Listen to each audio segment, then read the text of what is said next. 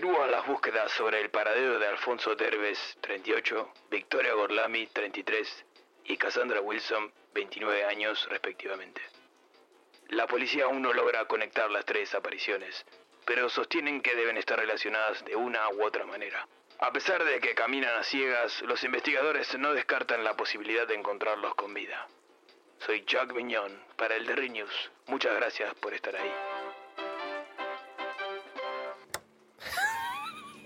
Necios. Jamás los podrán encontrar. Desconocen los vastos destinos inciertos del bazar.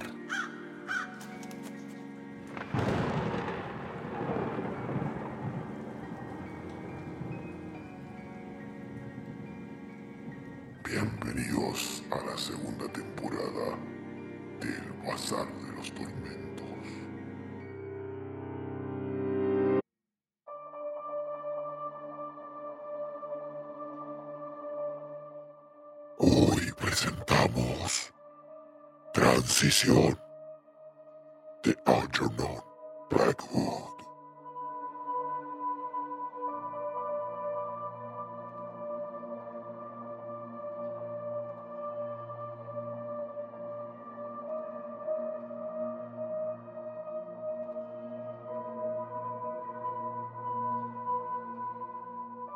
John Madbury regresaba de sus compras con los brazos llenos de regalos navideños.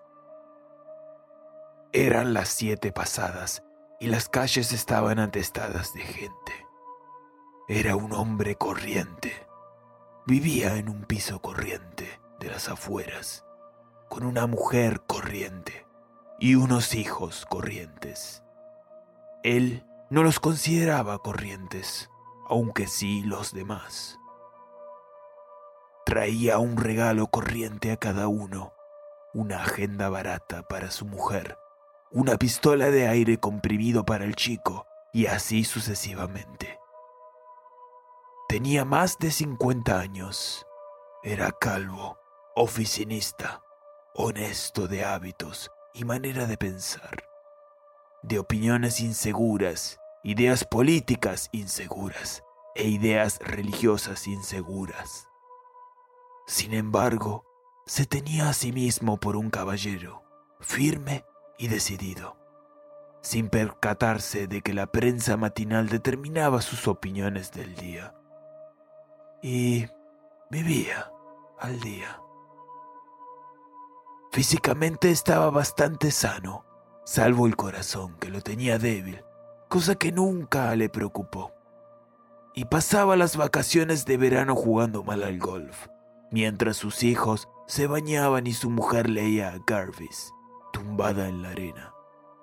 Como la mayoría de los hombres, soñaba ociosamente con el pasado. Se le escapaba embarulladamente el presente e intuía vagamente, tras alguna que otra lectura imaginativa, el futuro. Me gustaría sobreexistir si la otra vida fuera mejor que esta.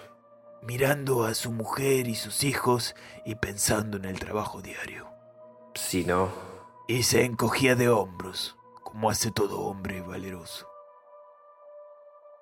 Acudía a la iglesia con regularidad, pero nada en la iglesia le convencía de que iba a subsistir en la otra vida, ni le inclinaba a esperar tal cosa. Por otra parte, nada en la vida le convencía de que no fuera o no pudiera ser así. soy evolucionista. Le encantaba decir a sus pensativos amigotes, delante de una copa, ignorando que se hubiera puesto en duda jamás el darwinismo. Así pues, volvía a casa contento y feliz, con su montón de regalos navideños, Para la mujer y los chicos. Y recreándose con la idea de la alegría y animación de su familia. La noche anterior había llevado a su señora a ver magia en un selecto teatro de Londres, frecuentado por intelectuales, y se había entusiasmado en lo indecible. Había ido indeciso, aunque esperando algo fuera de lo corriente, No es un espectáculo musical. advirtió su mujer. Ni tampoco una comedia o una farsa. En realidad, Y en respuesta a la pregunta de ella sobre qué decían las críticas, se encogió, suspiró y enderezó cuatro veces su chillona corbata en rápida sucesión. Porque no podía esperarse que un hombre de la calle, con una pizca de dignidad, entendiese lo que decían los críticos, aunque entendiese la obra. Y John había contestado con toda sinceridad. bueno, dicen cosas, pero el teatro siempre está lleno. Y eso es lo que cuenta. Y ahora, al cruzar Piccadilly Circus, entre el gentío para coger el autobús, quiso el azar que, al ver un anuncio, le absorbiese el cerebro dicha obra particular, o más bien el efecto que le causara en su momento, porque le había cautivado lo indecible, con las maravillosas posibilidades que insinuaba, su tremenda osadía, su belleza alerta y espiritual. El pensamiento de John se lanzó en pos de algo, en pos de esa sugerencia curiosa de un universo más grande, en pos de esa sugerencia cuasi divertida de que el hombre no es el único. Y aquí chocó con una frase que la memoria le puso delante de las narices. La ciencia no agota el universo. Al tiempo chocaba con otra clase de fuerza destructora. No supo exactamente cómo ocurrió. Vio un monstruo feroz que le miraba con ojos de fuego. Era horrible. Se abalanzó sobre él, lo esquivó, y otro monstruo salió de una esquina a su encuentro. Corrieron los dos a un tiempo hacia él. Se hizo a un lado otra vez, con un salto que podía haber salvado fácilmente una valla, pero fue demasiado tarde.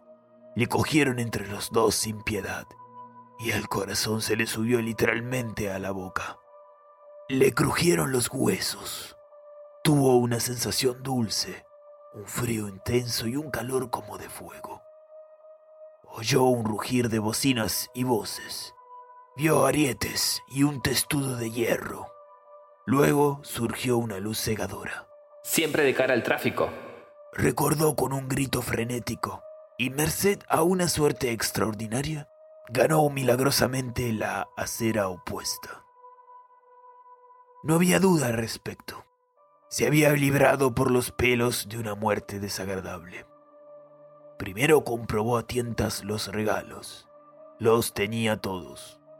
Luego, en vez de alegrarse y tomar aliento, emprendió apresuradamente el regreso. A pie, lo que probaba que se le había descontrolado un poco la cabeza. Pensando solo en lo desilusionados que habrían quedado su mujer y sus hijos, si, bueno, si hubiese ocurrido algo.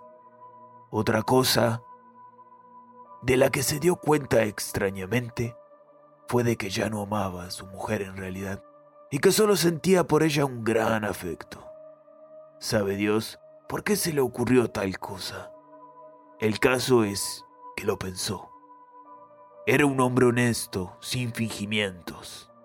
La idea le vino como un descubrimiento. Se volvió un instante, vio la multitud arremolinada alrededor del barullo de taxis, cascos de policías centelleando con las luces de los escaparates, y avivó el paso otra vez, con la cabeza llena de pensamientos alegres sobre los regalos que iba a repartir. Los niños, acudiendo a la carrera, y su mujer, Un alma bendita. contemplando embobada los paquetes misteriosos. Y aunque no lograba explicarse cómo al poco rato estaba ante la puerta del edificio carcelario donde tenía su piso, lo que significaba que había hecho a pie tres millas. Iba tan ocupado y absorto en sus pensamientos que no se había dado cuenta de la larga caminata. Además, Reflexionó pensando cómo se había salvado por los pelos. ha sido un susto tremendo. Una mal... experiencia, a decir verdad. Todavía se notaba algo aturdido y tembloroso. A la vez, no obstante, se sentía contento y eufórico. Contó los regalos, saboreó con antelación la alegría que iban a producir y abrió rápidamente con la llave. Llegó tarde, pero cuando ella vea los paquetes de papel marrón, se le olvidará decir nada. Dios bendiga a esa alma fiel. Hizo girar suavemente la llave una segunda vez y entró de puntillas en el piso. Tenía el espíritu henchido del sentimiento dominante de esta tarde, la felicidad que los regalos navideños iban a proporcionar a su mujer y sus hijos. Oyó ruido, colgó el sombrero y el abrigo en el diminuto vestíbulo. Nunca lo llamaban recibimiento. Y se dirigió sigilosamente a la puerta del salón con los paquetes escondidos detrás. Solo pensaba en ellos, no en sí mismo. O sea, en su familia, no en los paquetes. Abrió la puerta a medias y se asomó discretamente. Para estupefacción suya, la habitación estaba llena de gente. Retrocedió con rapidez, preguntándose qué podía significar. Una fiesta, sin saberlo él. Qué raro. Experimentó un profundo desencanto. Pero al retroceder se dio cuenta de que en el vestíbulo había gente también. Estaba enormemente sorprendido, aunque por otra parte no lo estaba en absoluto. Le estaban felicitando. Había una verdadera muchedumbre. Además, los conocía a todos. Al menos sus caras le sonaban más o menos. Y todos le conocían a él. Eh, ¿No es gracioso? Rió alguien dándole una palmadita en la espalda. Ellos no tienen ni la menor idea. El que hablaba, el viejo John Palmer, el contable de la oficina, recalcó la palabra ellos. Ni la menor idea. Contestó él con una sonrisa, diciendo algo que no entendía, aunque sabía que era cierto. Su rostro, al parecer, reflejaba la absoluta perplejidad que sentía. El impacto del golpe recibido había sido mayor de lo que a él había creído, evidentemente. Su cabeza desvariaba, al parecer, pero lo raro era que en la vida se había sentido tan despejado. Había mil cosas que de repente se le habían vuelto de lo más sencillas. Pero cómo se apretujaba esta gente y con cuánta familiaridad, Mis paquetes. dijo abriéndose paso a empujones, alegremente entre la multitud. Son regalos de Navidad que les he comprado. Señaló con la cabeza hacia la habitación. He estado ahorrando durante semanas sin fumar un cigarrillo, sin acercarme a un billar y privándome de otras cosas para comprarlos. Buen muchacho. Dijo Palmer con una risotada. El corazón es lo que cuenta. Mad Marie le miró. Palmer había dicho una verdad como un templo, aunque probablemente la gente no le entendería ni le creería. ¿Eh? Preguntó, sintiéndose torpe y estúpido, confundido entre dos significados, uno de los cuales era bonito y el otro indeciblemente idiota. Por favor, señor Madbury, pase. Le están esperando. dijo amable y pomposamente una voz. Y a volverse se encontró con los ojos benévolos y estúpidos de Sir James Epiphany, el director del banco donde trabajaba. El efecto de la voz fue instantáneo debido al prolongado hábito. Desde luego. Sonrió de corazón y avanzó como movido por una costumbre inverterada. Ah, qué feliz y contento se sentía. Su afecto por su mujer era real. El amor, desde luego, se había desvanecido, pero la necesitaba. Y ella le necesitaba a él. Y a sus hijos. Millie, Billy y Jean. Los quería profundamente. Valía la pena vivir. En la habitación donde había bastante gente, pero reinaba un asombroso silencio. John Madbury miró en torno suyo. Dio unos pasos hacia su mujer, que estaba sentada en la butaca del rincón con Millie sobre sus rodillas. Algunos hablaban y andaban de un lado para otro. El número de personas aumentaba por momentos. Se colocó frente a ellas, frente a Millie y a su mujer, y les dirigió la palabra, tendiéndoles los paquetes. Es Nochebuena Susurró tímidamente. y os he... o- os he traído algo. a cada uno. Mirad. Les puso los paquetes delante. Por supuesto, por supuesto. Pero aunque se pase usted un siglo entero así, presentándoselos, daría igual. No los verán jamás. Creo. Susurró Milly mirando a su alrededor. ¿Qué es lo que crees? Creo Prosiguió la niña ensoñadora. que papá ya está aquí. Cayó.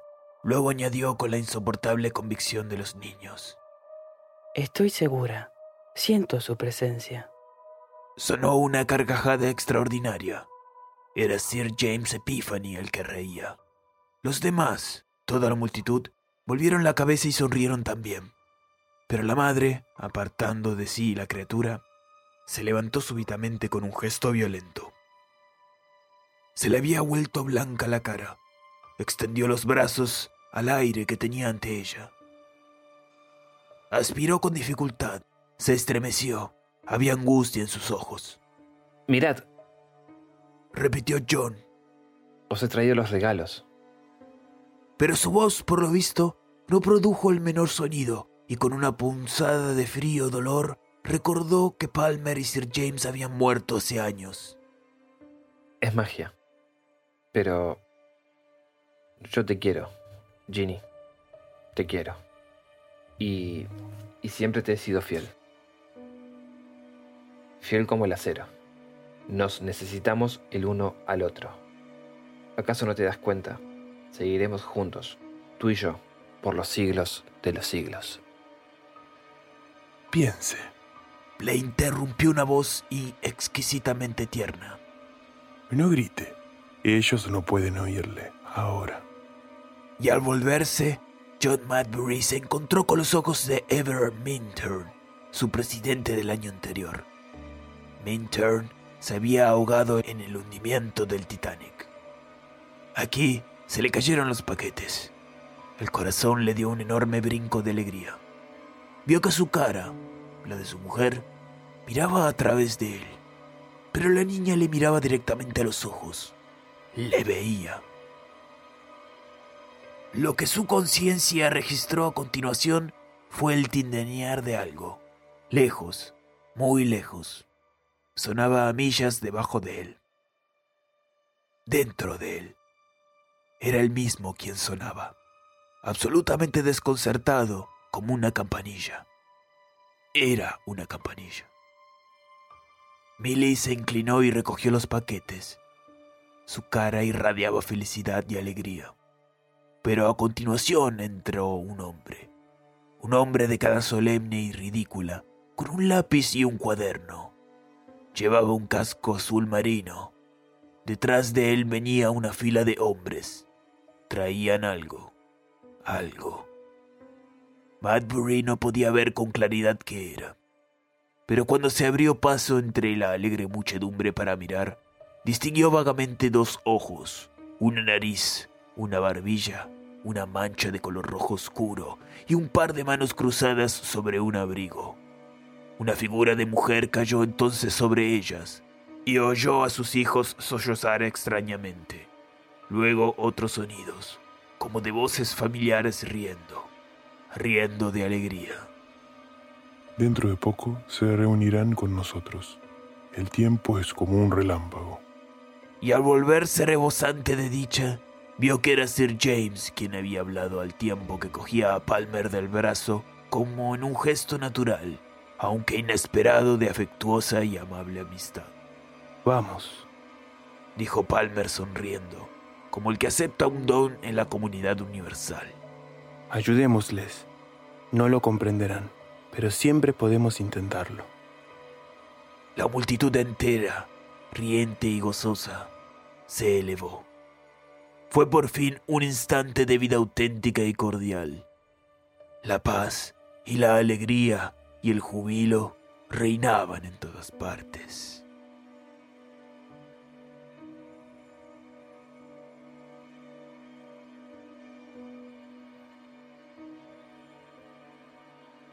Entonces comprendió John Medbury la verdad. que estaba muerto.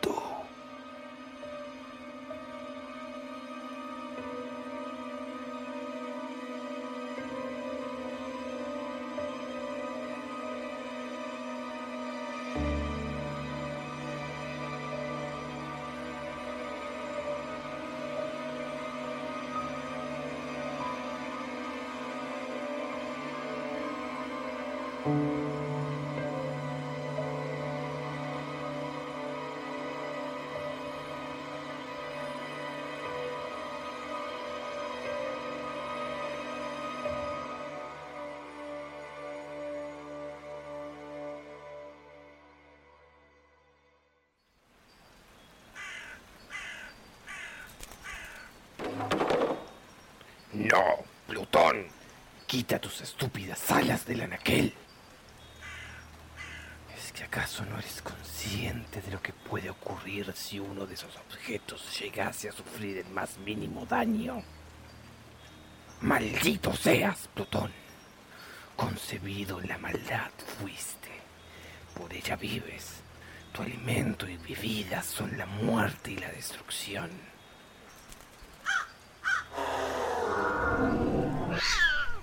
Y ahora vuelves a adoptar esa estúpida forma felina. ¿Acaso no aprendiste aquella lección que te costase vuestro ojo izquierdo?